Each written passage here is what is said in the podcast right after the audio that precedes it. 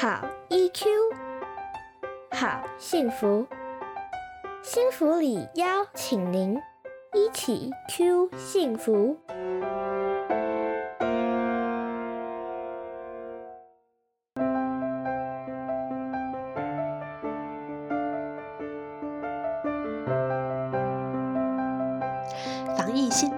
幸福里陪你找到防疫期间的新力量。大家好，我是幸福里情绪教育推广协会的专业讲师，也是临床心理师骆玉芬。欢迎大家来到一起 Q 幸福频道防疫新力量特别节目。在这一系列节目中，每一次我会邀请一位同样是我们幸福里情绪教育推广协会的专业讲师来到节目中，与您分享防疫期间的各种因应与调试，在变动中找到生活与心理的安定策略，维持好 EQ。今天为您邀请到的来宾是我本人。对，今天呢，其实没有邀请到其他的来宾哦，今天主要就是由我本人本人来跟大家分享。那我今天会跟大家分享的是什么呢？嗯，我今天呢，身为一个幼儿的妈妈，我我有一个三岁多的孩子。那今天我要来跟大家分享，当我们疫情期间生活有了这么大的转变之后，身为幼儿的家长，那我们在家里面会有什么样的变化，跟有什么样的方式可以协助我们的阴影？那先说明一下，我的小朋友呢，他平常其实还没有上学，他现在三岁，接近三岁半的年纪，他还没有去学校。那所以平常我自己的生活，嗯，我的工作呢，时间就并不是一个全职的工作。那我是临床心理师，我自己有一间心理治疗所，我的工作时间呢，就浓缩在一个礼拜中的两到三天。那在这两到三天里面，有家人来协助。照顾他，那其他的时候就是我自己带他。这是在疫情之前我们的生活模式。所以啊，疫情升上三级开始之后呢，我们面临最大的生活转变。第一个就是我们不能外出了，所以我自己的对外的工作已经全部停下来。那很多东西都转成必须在家里进行。那再来就是。大家知道，身为幼儿的家长，身为小孩已经上学的家长哦，就很仰赖，就是把小孩赶快送去学校，然后大家有一个喘息的时间，不管是工作还是能够休息，能够做家里的事情。那幼儿的家长呢，每天在家里跟孩子大眼瞪小眼也不是办法，所以大家知道，平常我们其实是很很长很仰赖，就是呃大环境里面的资源，带他去各种美术馆啊、博物馆啊或者公园啊，各式各样的地方，各种场馆这样子。所以在疫情进入三级之后，最大的影响就是我们不再能仰赖这些外部的资源，我们不能外出了，所以这是第一个最大影响。那跟随着这个影响而来的第二个大的影响，就是我们必须二十四小时跟孩子同在。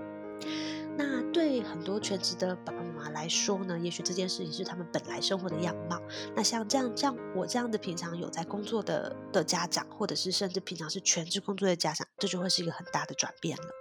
所以呢，这个二十四小时跟孩子同在呢，影响的第一个就是我们工作上面的安排要怎么办，第二个就是我们生活上面的安排要怎么办。所以呢，我们大概归纳了一下，就是其实最主要大的影响，大概就会是这两个。那在这样的状况之下，我们怎么样子跟幼儿去度过这这么长的一段时间呢？啊，大家想一下，幼儿他有什么样子的特性？第一个就是幼儿他需要很长时间的陪伴，然后他很没有办法无聊，不像大一点的孩子，他们大概还有机会让他们自己看线上课啊，或者自己去看看书啊，自己玩一阵子。那幼儿呢，他就是本来就需要大人比较多时间的陪伴，那他自己独立游戏的能力还没有那么的成熟。再来就是他生活上面会需要的照顾也比较多一些。好，所以呢，我们就先认清了幼儿他在这个上的生活里面有这样的需求，是跟他的发展程度有关，是我们没有办法勉强他的哦。那所以呢，我们的前提就是我们要满足这样子的状况。那再来，我们就要做的第一步骤是去盘点，在现在的生活里面有什么样子的需求。所以我们要做的第一个叫做盘点需求。有什么需求呢？我们就想了一下，现在呢，嗯，我们家爸爸他也是在家工作，就这段时间，那他们会轮替，那可能未来某一天又要到办公室去，那这段时间他在家工作，那我自己也还有一些工作要完成，所以第一个我们会有工作上面的需求，第二个呢，我们会有家事的需求。真的是跟他二十四小时在家之后，才发现家里脏的速度可以这么快。就之前也许可以不必每一天就是处理地板，但是现在每一天都觉得地板上面好多好多的小小的垃圾啊，或者是各种奇怪的纸屑啊等等的。哦，所以家事的需求还是那种大家知道洗碗的量的需求，就是增加很多煮饭的需求等等。所以家事的需求会增加。所以第一个是工作需求，第二个是家事的需求，然后再来很重要、很常被忽略的是我们大人休息的需求。我其实有注意到啊，因为我之前过往的生活就是把，嗯，照顾孩子跟工作塞满啰嗦的时间，那。任何一点小小事情，我都会想说，哦，现在赶快再来做点什么事情。所以其实我自己身为心理师，我也很常跟大家说要注意生活的平衡啊，然后调整啊，注意自己的需要等等。可是实际上，在我自己的生活里面，休息的需求常常是被我忽略的。但其实大人休息的需求是很需要被在乎的。那尤其是在我们的生活二十四小时被关在固定的空间里面，然后二十四小时跟同样的人相处的时候，这种。就是紧松紧松，这个中间的调整跟这个休息的需求是需要被重视的。好，所以我自己盘点了一下，我们大概有三大类，我自己的家庭里面有三大方向的需求：工作、家事跟休息。那第二个呢，有了需求，我就要来盘点一下呢，我可以运用的资源有什么。首先呢，我们就看我们的家庭里面人力其实很单纯，就只有我跟爸爸，然后跟小孩子。对，那我们各自有工作上面的需求，我们就要去看。那比如说爸爸的工作需求，他有时间固定时间的限制。那我的工作需求呢，我的时间就可以拆散在一天里面不同的时的地方。所以我们的资源就是人力的资源有这样子在。每一天的不同时段里面，我们的人力资源大概是这样的状况。那再来呢，空间上面的资源也是很重要的。比如说这个家里面呢，就是哪些地方是在这段期间其实可以挪出来。给孩子使用哪些地方呢？是我们必须要去安排比如说在家工作，我们就需要在家工作的空间。那个地方可能就不太适合同时做游戏的空间。那每一个家庭里面的空间的使用状况不一样，因为牵涉到家里面的大小啊、空原本的空间配置啊、需要使用的人啊等等哦。所以我们可以去看的就是，我们去想在这段时间我们可以做出什么样的调整。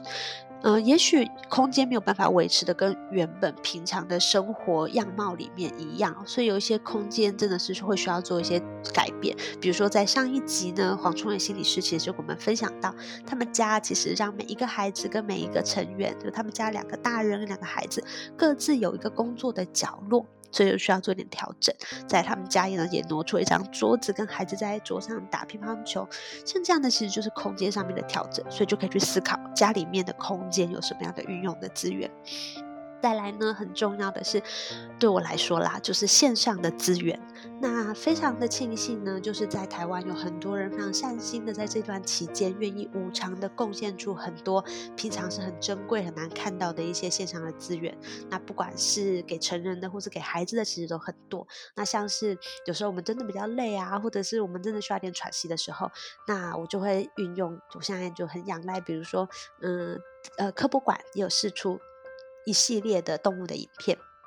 或者台北市立动物园，也就是木栅动物园，他们其实有是就是有那个动物的直播，可以看到现在没有人去动物园那。动物园里动物都在做什么呢？就那个直播，那像是元秀海洋世界之前有推出了几次的动物的直播节目这样子，那还有一些线上的以及免费本来就免费的一些线上资源，那另外呢还有一些课程相关的资源，或是一些私人的教室推出的资源。那对大人来说呢，比如说我包含瑜伽课啊，或者是像我心理学专业的课程啊等等，我也都能在线上找到很丰富的资源，所以线上的资源的盘点也是很重要。所以呢，先第一个先盘点的需求，第二个盘点的资源，然后我们就可以来做生活上面互相的搭配跟分配。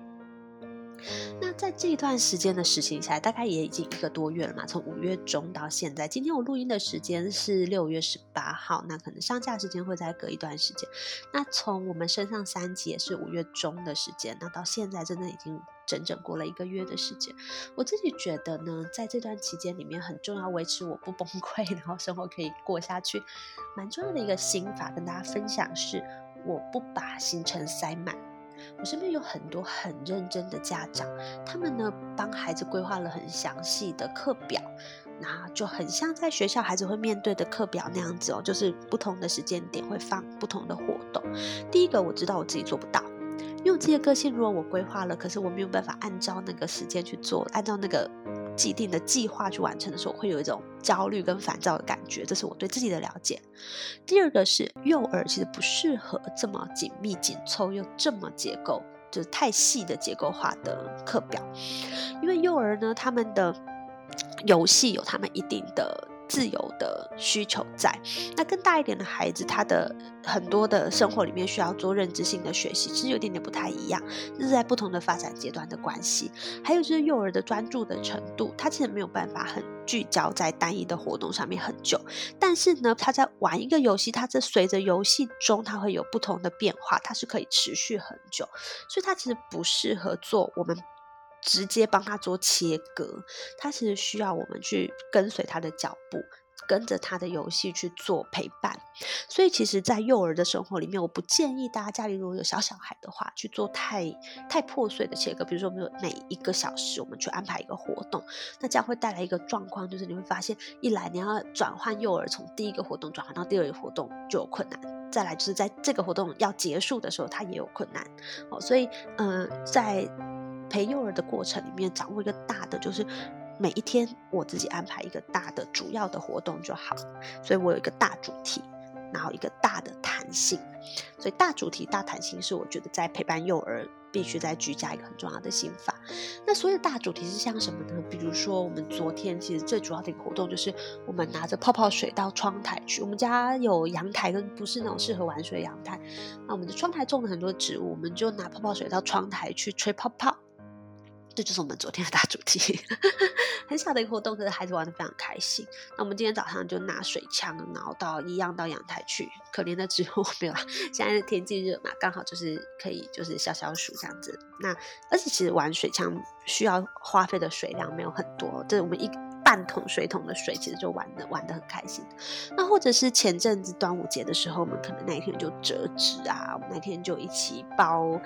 儿童版粽子啊，等等的，像这些都可以是当天一天里面的主要的主题哦。比如说像端午节活动，我们也不是一天把所有端午节活动做完，因为呢，其实孩子没有办法，他需要好好的享受，沉浸在其中去享受那一天的活那那一个活动，所以其实就是单一的活动，好好的让孩子去玩。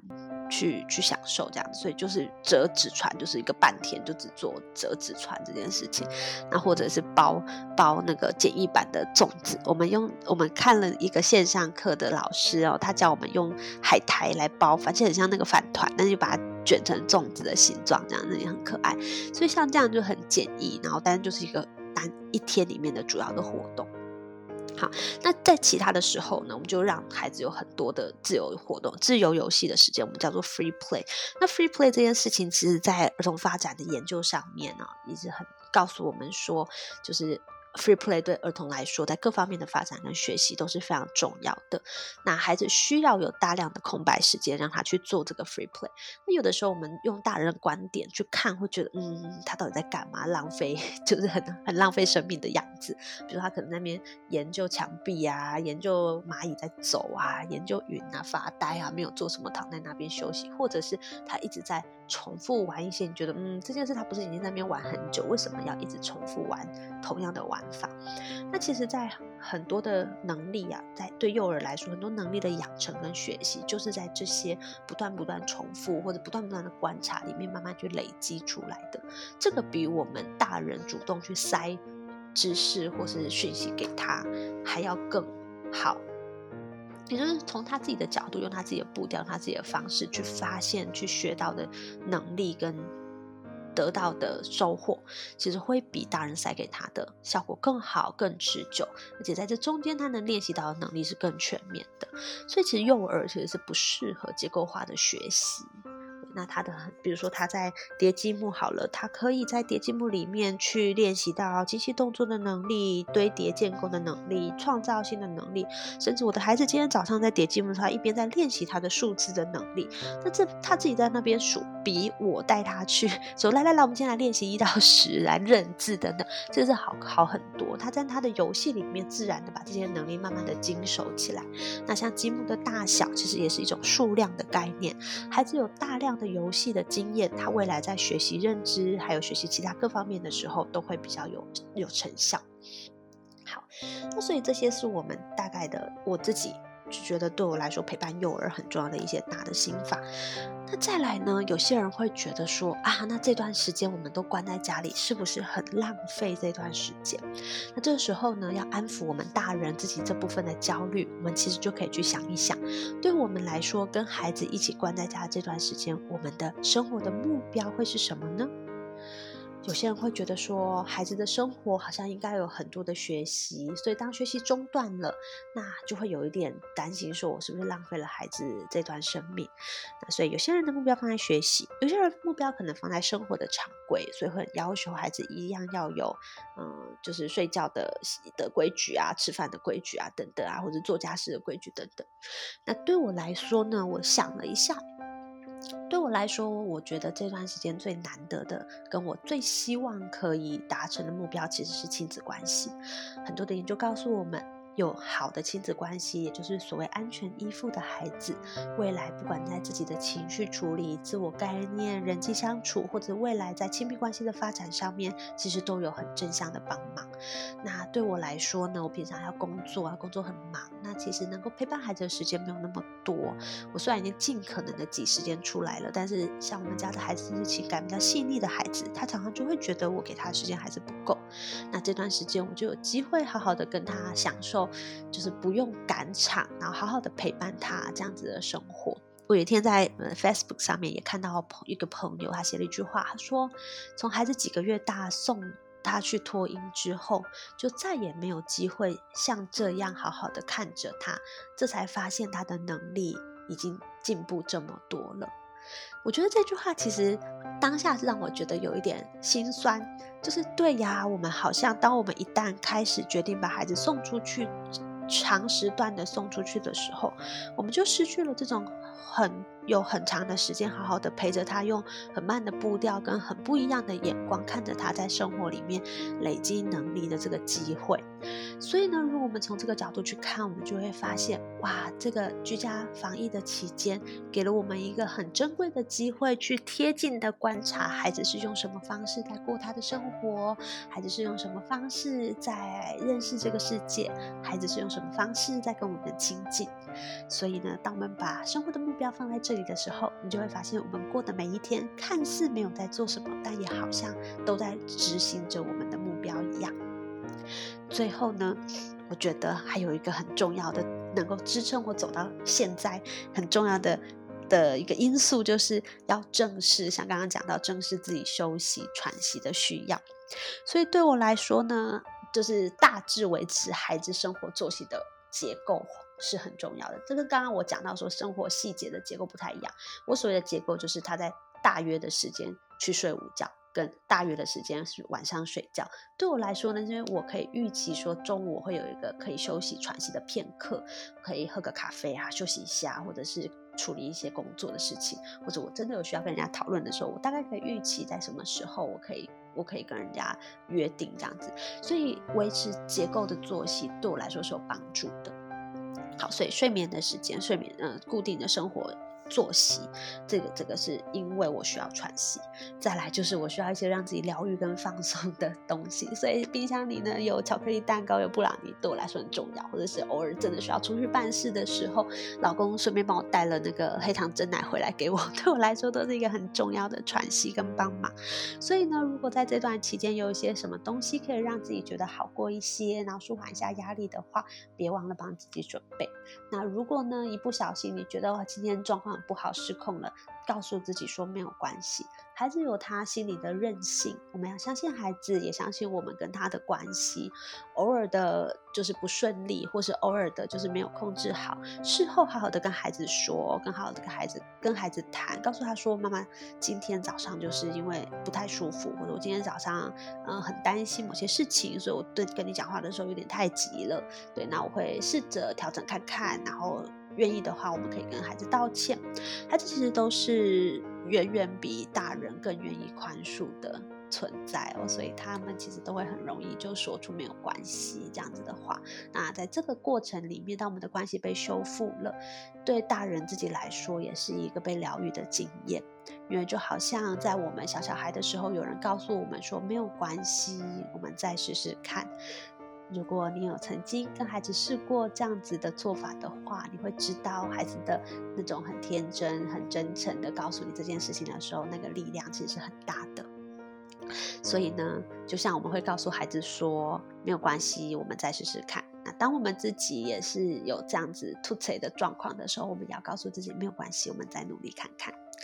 接受自己跟孩子在这段时间都用自己的步调在前进、在发展、在度过。那告诉自己，生活的好坏起伏本来就是自然的一个部分。那这种时候，我们就会更为安定，然后更能够接纳自己跟彼此，然后在生活里面呢，能够走得更稳，然后更不会焦虑、慌张或者是受到影响。那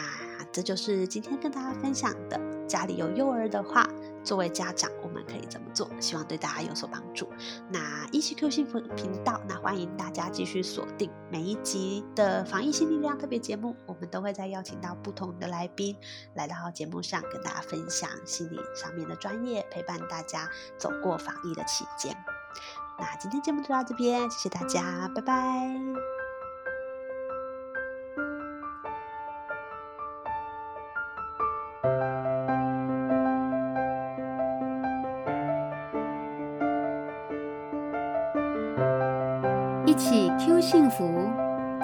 幸福里情绪教育推广协会制作，